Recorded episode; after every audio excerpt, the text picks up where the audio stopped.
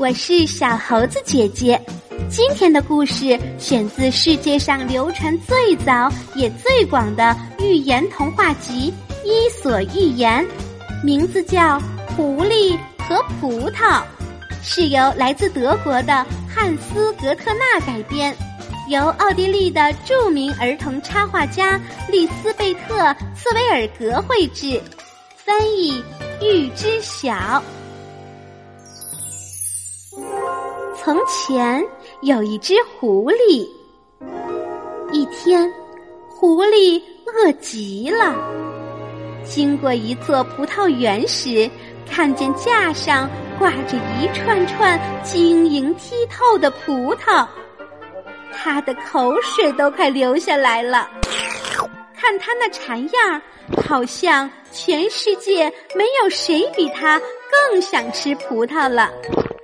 他贪婪地盯着头上那些饱满的、圆滚滚的葡萄，使劲儿地往上跳，想咬一串下来。但是葡萄长得太高了，狐狸根本够不着。于是他往后退了几步，助跑，再往上跳，但还是不行。一次。两次，三次，狐狸一遍一遍的往上跳，想用爪子抓住那甜甜的葡萄，但总是够不着。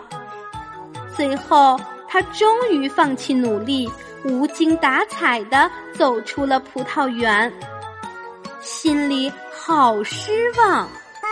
但是不大一会儿，他就安慰自己。哼，其实我一点都不饿。风呜呜的吹着，狐狸抬起头，自言自语道：“谁想吃葡萄了？反正那儿的葡萄全是酸的。”这个故事虽然短小，但它意义深刻，讲了这样一个道理。在经历了许多尝试而不能获得成功的时候，有些人往往故意轻视成功，以此来寻求心理安慰。